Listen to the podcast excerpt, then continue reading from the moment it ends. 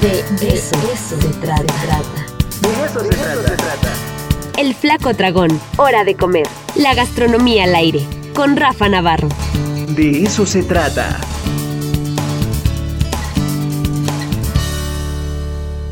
Está por ahí ya eh, Rafa Navarro, el flaco dragón. Querido amigo, ¿cómo estás? Buen día. Bien, Ricardo, muy contento de estar contigo ahora en esta aventura en la televisión, por lo cual felicito a ti y a todo el equipo de Radio WAP y del ahora TV WAP que hizo posible este gran proyecto. Muchas felicidades. Gracias, mi Rafa. Pues ya sabes que eres parte de la familia, la familia del de eso se trata. Y hombre, ya te extrañaba, de pronto ya me sentía como sin brújula. ¿A dónde ir? ¿Qué comer? Ah, muchas gracias, Ricardo. Pues ahora vamos a hablar, estamos en temas de pandemia, ¿no? Cumplimos ahora un año, precisamente me estaba acordando, a mí me agarró en el Vive Latino el año pasado, y que por cierto, los que fuimos al Vive Latino en aquel entonces ya nos querían quemar como brujas, pero luego se demostró que no, que la verdad es que ya era algo inevitable el tema de la pandemia y que llegó al país y, y no lo hemos podido sacar, ¿no? Es un tema internacional en el cual la gente busca consumir de una manera diferente, digamos, ¿no? Estamos con el tema de los semáforos en el país. La verdad es que no solo estamos en el país, estamos en todo el mundo con el tema de los semáforos. A veces cierran, a veces abren, una temporada abren y ahora se satura y la gente se vuelve a enfermar. Entonces, pues como dicen, tenemos que aprender a vivir con este tema hasta que no estemos todos vacunados, pues no la situación va a ir cambiando, ¿no? Entonces, pues sí, eh, en realidad creo que esa es la esa es la postura, ¿no? Yo también coincido contigo este Rafa, es decir, creo que mm, más bien la vida nos cambió, ¿no? Y bueno, como dice la máxima, entre más rápido te adaptes, pues tendrás mejores resultados. Por supuesto. Y fíjate que la Organización Mundial de Turismo eh, dice que el tema de la recuperación en ese sector que ha sido muy castigado, ¿no? Todo el sector restaurantero, el hotelero, los servicios en general, pero la Organización Mundial de Turismo ve dos grandes ramas, digamos, en las cuales va a poder empezar a haber una recuperación en el sector turístico, ¿no? Y una es la de naturaleza, el turismo de naturaleza, y otro es el de gastronomía. El de naturaleza, ¿qué quiere decir? Pues actividades al aire libre, en un principio, ¿no? Nosotros los que vivimos en, en los ciclos, en los centros urbanos, digamos, ya estamos acostumbrados a ahora sí que pisar el cemento, la, la selva, la jungla del asfalto, por ahí decían alguna vez algún término, pero y hemos perdido un poco esta conexión con la naturaleza en las ciudades, ¿no? Entonces tenemos que voltear a ver otra vez esa, esa esencia que tenía el ser humano en la cual pues se hizo a través de la naturaleza, no seríamos nada en este, en este planeta en el desarrollo evolutivo si no es por la naturaleza, ¿no? Y en la otra, la gastronomía, pues es una experiencia en sí misma. Tú vas a, Yucatán te comes una cochinita, ya te hizo el viaje sin duda, o vas a Oaxaca, comes en el mercado y lo que te comas ahí, cualquier, eh, un molito amarillo, una tlayuda, pues sin duda también ya, ya hiciste el viaje en sí. Entonces, vamos a platicar de un lugar, en el Flaco Dragón nos gusta platicar de diferentes lugares para que le vaya tocando a todos, digamos, que tengan algo cercano, hemos platicado pues de otros municipios incluso, cosas que hay en las Cholulas.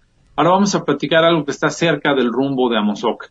Si ustedes se van por el tema del periférico, rumbo a Mozoc, donde ya termina la ciudad de Puebla Clavijero, un poquito más adelante, que ahí todavía el núcleo urbano no está tan poblado, hay un lugar donde tú puedes comer y comes viendo un bosquecito. Ahí está Aras, eh, que es este conjunto eh, que busca obtener una propuesta ahí como ecológica, que está sentada, dicho sea de paso, en un bosque eh, importante que es un bosque de encino, que es eh, era el bosque natural, digamos. Después vinieron a sembrar mucho eucalipto en la ciudad de Puebla, que no es lo más favorable. Y entonces ahí hay un restaurante donde tú puedes comer. Eh, hay mesas adentro, hay mesas al aire libre, pero desde las mesas al aire libre la experiencia es muy bonita porque tú estás viendo un laguito en lo que puedes comer. El tipo de comida que tienen pues es, es internacional, tienen pastas, tienen alguna sopa de cebolla, puedes comer cortes de carne, algún salmón, este, un strudel de, de manzana y pera que nos tocó. Pero aquí la experiencia, digamos, es muy bonita porque vuelves a conectar con la naturaleza, ¿no? Si van eh, familias, me tocó ver a unos que estaban después de la comida volando un papalote, tienen un criadero de venados eh, muy bonito al cual tú te puedes acercar, puedes tomar fotos. Digo, están enrejados, pero los venados ya están un poquito pues habituados a la compañía de los seres humanos hay gansos, me tocó ver una garza en el pequeño laguito y sobre todo este paisaje que tiene que ver con la naturaleza poblana, insisto, el bosque de encinos es algo que se está perdiendo. Eh, otra manera en que lo pueden tener algún acercamiento es ahí cerquita está el Parque de Flor del Bosque, donde pueden ir también como, como familia a pasear, pueden ver también tienen un pequeño zoológico. Y bueno, es una parte de la ciudad a la cual hay que, eh, de la cual hay que echar mano en este tiempo de pandemia para respirar un poco el aire libre y que también los niños se vayan criando en este entorno, ¿no? Eh, un poquito salir este del asfalto, de los centros comerciales, digo que sí está padre el, el paseíto familiar de vez en cuando al centro comercial, pero vayamos enseñando a los niños que también pues existen los animales. Luego los niños piensan que la leche sale del oxo, ¿no? Ya no saben que sale de las vacas, Ricardo. Sí, bueno, antes decíamos que los niños pensaban, bueno, pues a lo mejor a mí todavía me tocó, ¿no? Eh, pensar, o digamos los niños de mi generación, este, no conocer eh, a las vacas y decíamos que venían de las, de las, de las cajas, ¿no? Pero bueno, sí, ya tú fuiste más específico, más trágico inclusive. que vienen del Oxxo, ni modo. Y el tema es que, pues esta reflexión, ¿no? Un poco de cómo también los, los modelos de negocio se tienen que se tienen que ir convirtiendo, ¿no? Porque las terrazas pues, se volvieron un recurso único para muchos restaurantes, ¿no? Con Claro. estos- esto de los efectos de la pandemia, pues tiene que circular el aire, el oxígeno. Sabemos que en las juntas familiares, digamos, tenemos solo permitido, si no me recuerdo, son seis personas, ¿no? Y al aire libre, por supuesto, ¿no? En algún jardín, en algún patio abierto. Y entonces, pues vayamos hacia este modo de vida, vayamos buscando eh, temas donde comer que sean, pues que también tengan que ver con la seguridad y con la experiencia, como es el caso de, de este lugar. de- Oye, pero bueno, ¿no? ese es un tema, eh, Rafa, pero la carta, a ver, ¿qué, qué, qué, qué podemos comer? Que eso también es, bueno, pues es lo más importante, ¿no? Bueno, vamos a provocar un poquito el antojo para los que no han desayunado y los que ya desayunaron, pues para lo que sigue, para la comida, ¿no? Porque un, verdadero tragón o un verdadero comelón siempre está pensando en, la comida que va a seguir. Ustedes encuentran una variedad como, como italiana bien nutrida, pueden probar un fettuccini, una sopa de mariscos, eh, un estofado, tienen una sopa de cebolla, una sopa de ajo, ¿no? También son estas cosas como, como muy francesas, muy ricas. A veces la gente piensa, no, pues como una sopa de ajo te va a dejar ahí todo, pues todo el tufo todo el día, pero no, nada que ver. Obviamente lo cocinan con un proceso de, refinamiento, pues importante. Pueden echar una buena rachera, un buen corazón de filete, un buen ribeye, unas costillas de cordero, un salmón al olivo, ¿no? Un atún, que por ahí también a veces para, para el tema de los que no le quieren pegar tanto a las calorías, pues es, es una buena opción. En el menú infantil, fíjate que el otro día estaba reflexionando, tienen lo típico, ¿no? Que la hamburguesa, que el nugget, cosas así. Y yo dije, bueno, también estamos como llevando de la mano a los niños a que el consumo infantil en general es como muy eh, de la comida de Estados Unidos, ¿no? Sí. Digo, entiendo porque pues, estamos muy cerca del país, pero dije, bueno, también tenemos que ir educando a los niños que, ¿por qué tiene que ser eso exactamente la comida de los niños, no? O sea, ¿por qué no el niño decir, pues si no, decir el niño un pipián, ¿no? Y el, y el adulto ahora se echa un sándwich. Que si hay como, como diferente el tema. Pero eso también es parte de, del ir llevando a nuestros niños, así como es irlos acostumbrando un poco a tener este convivio con la naturaleza, salir un poco de esta, de esto que el menú de infantil siempre tiene que comer ese tipo de cosas, ¿no? Porque generalmente a través de la mercadotecnia, ¿no? Que si este, esta cajita que trae juguetes, ¿no? Y, y que por ahí atrapan al niño, en donde ya por cierto están cambiando, porque ahora ya los, las papitas favoritas, el pastelito favorito, pues ya no tiene esta, esta mascota, ¿no? Entonces, eh, bueno, dentro del menú infantil, pues tienen esas, esas opciones. Y luego también tienen buenos postres. Es una carta que no es tan grande, pero tiene productos sólidos, sabrosos. Eh, pues lo mismo un, compartir un mousse de chocolate blanco si vas con alguien más, pues bueno, pides y entre los dos. Si no lo quieres pegar como tan fuente, tan fuerte a las, a las calorías, un brownie de chocolate.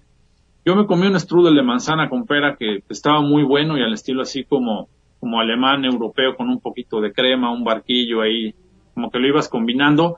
Pero eh, lo que yo rescataría de este lugar es el tema de la experiencia. Exacto, No es a eso, común- a eso iba, a eso iba, no es común en la ciudad de Puebla, en la zona metropolitana, que tú puedas estar comiendo viendo un lago. Digo, lo puedes hacer, por ejemplo, en este parque de la ex hacienda de Chautla, ¿no? Que ahí, ahí también puedes comer, hay unas cuantas mesas.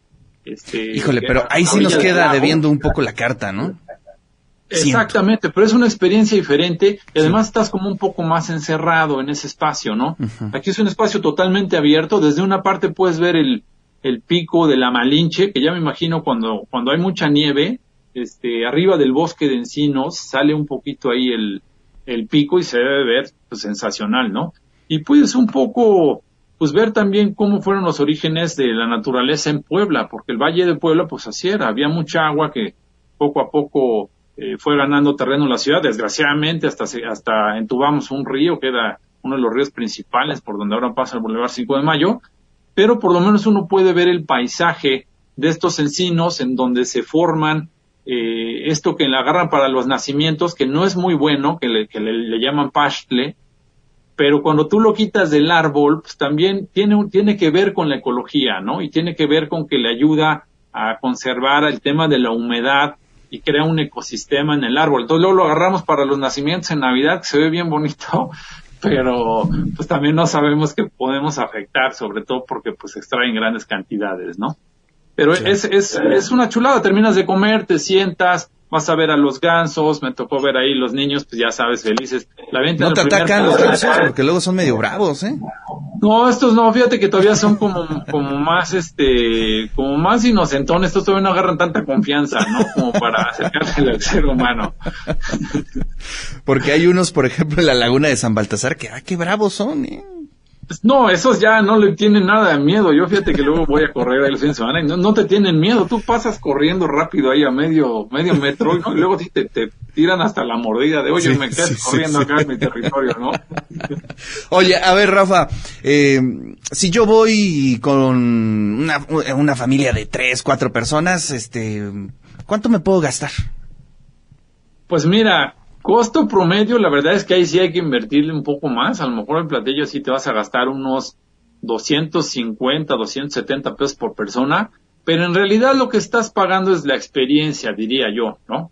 O sea, sí hay, sí hay opciones mucho más económicas, por supuesto, que también encuentras comida internacional, pero eh, esa, esa cuestión de poder caminar en un entorno natural, tener Claro. una mesa en la cual ves el laguito, se acercan los gansos, puedes ir a ver los, los venados en el criadero, me tocó ver una garza, y luego terminas y te sientas ahí, te vas a caminar un poquito al bosquecito, entonces digamos que es, es toda la experiencia en conjunto, ¿no? No nomás es que llegas al restaurante, porque además ahorita está la limitante de la pandemia, en muchos solo tienes 40 minutos, y desde que llegas los meseros te informan, este, ahora sí que casi, casi vea rápido su carta, no esté tanto platicando en la chorcha que luego llevas 20 minutos platicando y todavía no sabes ni qué pedir.